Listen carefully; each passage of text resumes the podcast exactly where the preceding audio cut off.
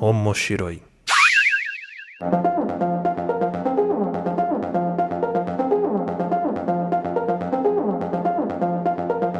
Olá a todos, sejam bem-vindos ao Omoshiroi. Eu sou o Luiz Hunziker e estou aqui com a Aline Hunziker. Oi, pessoal, tudo bem? E esse podcast é onde nós iremos discutir os assuntos relacionados a animes, mangás e tudo que envolve o universo otaku da cultura pop japonesa. Lembrando que o Omoshiroi é um podcast que pertence ao feed do Papo de Louco. E para saber mais sobre esse e outros programas nossos, você pode ir lá e acessar www.papodilouco.com ou seguir a gente lá no Twitter que é o Papo de Louco underline ou no Instagram que é Papo de Louco underline podcast ou em nossas redes sociais pessoais. A minha é arroba Luiz Hunziker. E a minha é Aline Hunziker.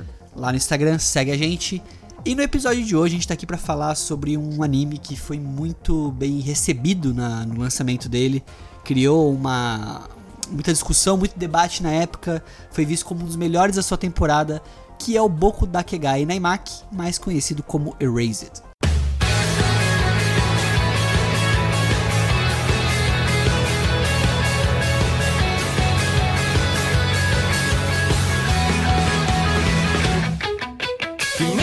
Meus favoritos com a temática volta no tempo. É, o Boku Dakegai Naimaki, né, pra quem nunca ouviu falar desse nome enorme, esse nome quer dizer a cidade onde só eu não existo, tá? Bem poético, vamos Sim, dizer assim. é bem conhecido também como Erased. É, aqui no Brasil principalmente, né? Porque o que acontece? Boku Dakegai Naimaki, eu não consigo falar Erased, eu tenho essa dificuldade, eu tenho que falar Boku Dakegai Naimaki. É, Boku Dakegai Naimaki é um mangá seinen de 2012, ele teve oito volumes, os oito foram lançados aqui no Brasil pela JBC. Então, se vocês forem lá no- no- nas lojas especializadas, no site da JBC e tudo mais, você encontra ele, então vai atrás depois desse programa pra poder dar uma lida. Ele é do Kei Sanbe, que é o autor, e em 2016 ele foi adaptado para anime com 12 episódios. Também teve uma adaptação em live action, também em 2016. Tem e uma an- série do Netflix também. Também tem uma série do Netflix, verdade. A série Netflix ela não é ocidental, ela é oriental, então Isso. é uma série com atores japoneses e tudo mais, mas é bem feita. Sim, me surpreende bastante, viu? Bem feita a série. Ela é muito bem feita e o anime ele foi feito pela A1 Pictures, que é o mesmo de Anohana, de Mag, Fairy Tail, Psycho Pass. Psycho Pass também, verdade. E Sword Art, que a gente falou Sim, no último verdade. episódio aqui. Dá uma olhada no nosso último Moshiroi antes desse, que foi sobre Sword Art. Vale muito a pena também você ver. E o que fala então este anime, este mangá? Eu não posso, eu não consigo falar Erased. O Boku Dakegai Nemat. O que, que ele fala? Então, a história começa contando um pouquinho sobre o Satoru, que é um rapaz de 29 anos, que, enfim, ele é aspirante, mangaka, mangaka ele tenta se mangaká, mas no momento ele é um entregador de pizza. Mas o que distingue ele dos demais jovens da cidade, né? Jovens entre aspas. né? Ah, Não tá tão 29 anos, não vem não, eu vou fazer 28. É jovem ainda, Mas não é jovem, é esse, esse raparigo. é jovem, mas enfim. Então, o que diferencia ele de uma pessoa comum é que ele tem como se fosse um poder, né? Ele tem uma. Ele consegue sentir, né? Ele tem uma espécie de revival, né? Ele consegue sentir quando algo ruim vai acontecer. Ele chama de revival isso, né? É, o nome chama que ele dá. revival. Revival. Então esse revival dele não é só sentir, né? Ele É, ele consegue... aca- meio que prevê. Ele prevê alguma morte, algum desastre com alguns segundos antes daquilo acontecer. Então ele consegue evitar, por exemplo, que uma pessoa seja atropelada, enfim, tragédias desse tipo, porque ele consegue sentir que aquilo vai acontecer. Na verdade, ele, ele, ele, tudo aquilo acontece na mente dele, mais ou menos Isso. isso, né? Ele enxerga toda a cena, tudo acontecendo. É mais ou menos que nem a gente vê no Premonição. É mais ou menos isso. Que na... É, que sempre no começo No alguém começo. vê a morte e depois ela tenta isso, evitar. Isso, ou menos isso. mais ou menos isso. Então, Exato. ele consegue meio que sentir os acontecimentos, as tragédias que vão acontecer. Então, ele, ele sentindo essa tragédia, ele consegue evitar que ela ocorra. É, nem sempre, né? Ele tenta. É, ele tem esse objetivo pra ele, né, de querer evitar.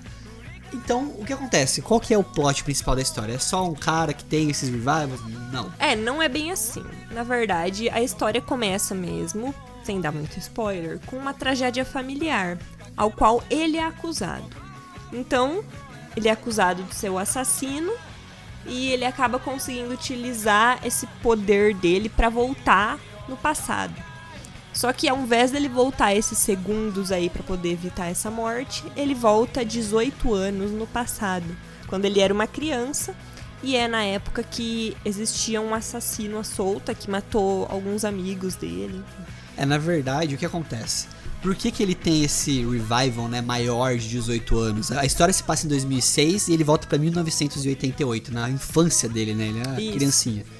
Porque o assassino, a- a- o criminoso que cometeu essa, esse, esse crime ah, no presente agora, né, que é onde ele tem o revival, Isso. tem ligação com crimes que aconteceram 18 anos atrás. Isso, no passado uma série de crianças desapareceram, enfim, foram encontradas mortas e, enfim, nunca conseguiram descobrir exatamente o que tinha acontecido. Uma pessoa foi presa, mas nunca ficou muito claro o que tinha acontecido. E no presente, esse, esse serial killer, né, ele volta, mata essa pessoa e ele acaba assumindo a culpa, né, sendo culpado. É aí que desperta esse revival e ele consegue voltar 18 anos no É, passado. então o Satoru ele entende o quê? Ele sabe as pessoas que sumiram, né? Ele conhece as pessoas da escola dele, né? Do primário, que foram ou sequestradas ou mortas. Então ele começa a entender que para poder resolver o crime que aconteceu no presente, ele tem que evitar que esse crime ocorra no passado. Isso, que é a primeira morte, né? A primeira morte ocorre com a Hinazuki Kaio, que é uma aluna da sala dele, que é uma menina mais isolada. Então ele acha que ele conseguindo salvar a Hinazuki e também descobrindo quem é, quem é esse assassino, ele vai evitar que todas as outras mortes ocorram, né? Então a história é ele tentando conhecer, se aproximar da Hinazuki, tentar ganhar a confiança dela, pra tentar ao mesmo tempo descobrir o que, que aconteceu e evitar que ela morra. A história, ela tem um quê de efeito borboleta também, né? Se você Sim. pensar.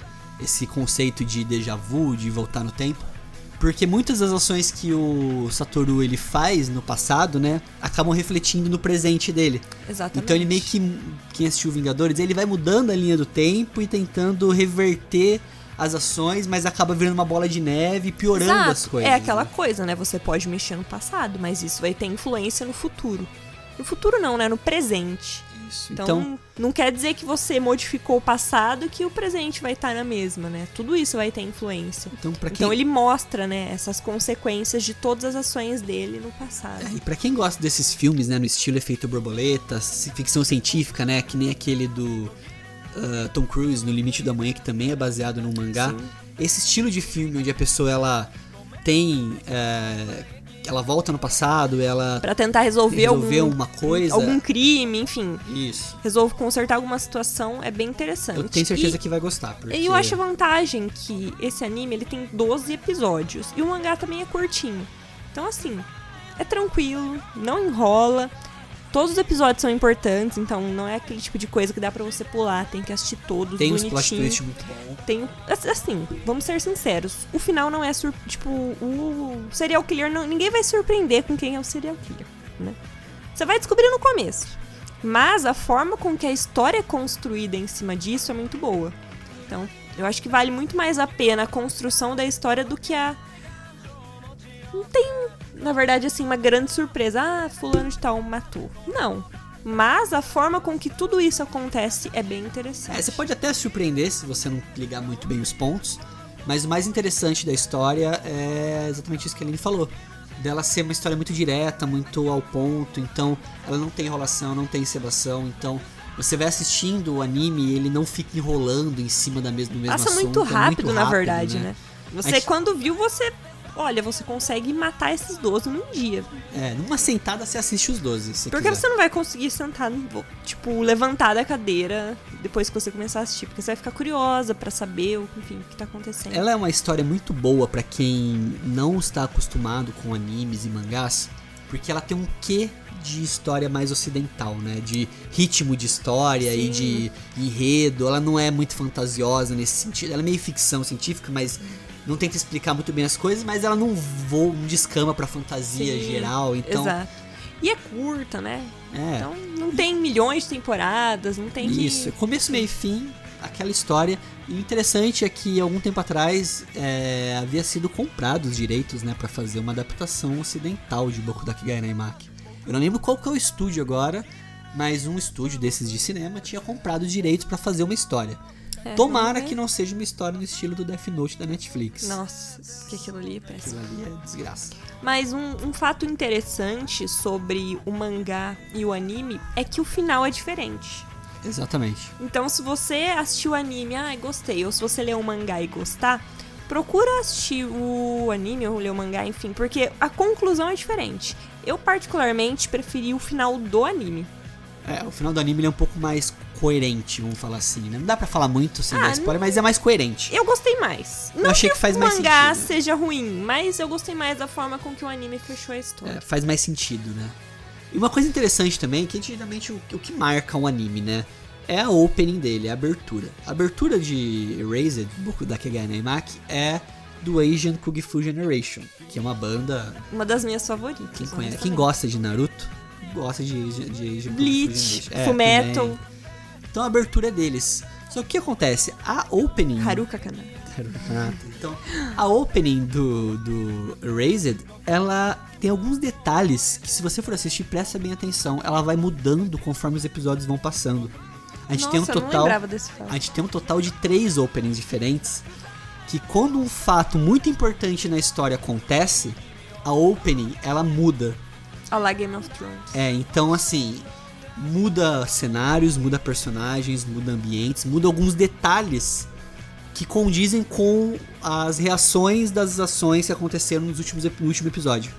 Então, presta bem atenção que tem várias diferenças sutis, mas que fazem total sentido pra você que tá assistindo, tá maratonando a história. Inclusive, tem opening, se não me engano, a primeira ou segunda, que você vê o assassino. Ela mostra. Tipo, um É um frame. conte. Um, é um frame. Se você não quiser ver, você, nem, você não vai nem reparar. Mas se você quiser ir frame a frame, ela, ele aparece assim, pisca na tela. Nem procura spoiler, porque 12 episódios, rapidinho É. você termina. Depois que você assistir tudo, você vai ver essas comparações. Te deixo um vídeo, um link aqui na, na descrição desse post, é, desse, desse episódio, com essas diferenças aí pra vocês darem uma notada. Mas é bem interessante isso. E uma coisa também interessante é, as histórias geralmente elas tentam diferenciar, né, o presente do passado, o passado do presente. Qual foi a forma que o Erased usou pra diferenciar? Todas as cenas do passado, elas são em widescreen. Tem aquelas tiras pretas em cima e embaixo na tela. É verdade. E ela também, o próprio cenário, né? Mostra elementos do passado, por exemplo, um videocassete, enfim. Quando é do presente, tem o celular, tem já a tecnologia inserida, então você consegue ver essas diferenças. Isso. E uma coisa muito interessante também, que a gente não comentou aqui, mas vale a pena ressaltar que todo mundo que assiste acha interessante, é ver o Satoru, né? Porque ele volta pra infância dele, mas com a mente, com a personalidade dele adulto. Exato. Então, é, uma ele- criança é uma no criança- corpo, tipo, é um adulto de 29 anos no corpo de uma Isso, criança. então, ele, aquela criança, tipo, 10 anos por aí, o jeito que ele pensa, as coisas que ele vai pensando, até as besteiras que passam na cabeça dele de adulto, é muito engraçado, interessante diferente ver. Que ele usa a inocência da criança, né? Que ninguém sabe que ele tá ali no corpo, pra poder, às vezes, ludibriar ou iludir alguém pro objetivo que ele quer. Então, Boku da Naimaki, falando de novo, repetindo, ele tá disponível pela JBC aqui no Brasil, procurem, vocês vão achar. Acha na Mirani, acha na Amazon, acha qualquer outra loja que você quiser, você vai achar esse mangá. Mas ele esgota, então vai atrás, é muito bom o anime, o mangá, e vale muito a pena ter na coleção.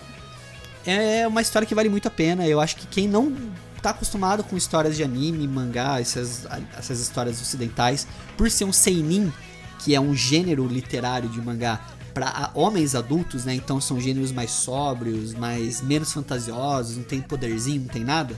Vai agradar muita gente, eu tenho certeza disso. É muito uma série, parece muito uma série dessas superproduções. Uma série do Netflix. Exatamente. De uma temporada. Dark da vida. Menos enrolada. Menos enrolado, né? Não tem que fazer planilha Excel pra entender, então é mais simples. Então é isso, pessoal. Espero que vocês tenham gostado desse episódio. Se gostaram, deixem um comentário nessa postagem aqui do, do, do episódio. Comentem nas nossas redes sociais, mandem uma mensagem pra nós, fala o que você achou, compartilhe no seu stories, no seu Instagram, no seu Facebook. Espalhe a palavra do Omoshiro, espalhe a palavra do Papo de Louco, o Ololô do Papo de Louco. Isso nos conte qual o seu final favorito, se é do anime ou se é do mangá. Exatamente. E não deixe também de mandar e-mail pra gente. Manda um e-mail lá pro contato@papodelouco.com. Conta a sua experiência, sugira temas, fale o que você achou dos nossos episódios. que nós queremos ouvir sua opinião. Nós queremos trazer o Mochileiro pra você com aquilo que você quer ouvir. Obrigado por todos, por estarem até aqui com a gente e até a próxima. Tchau!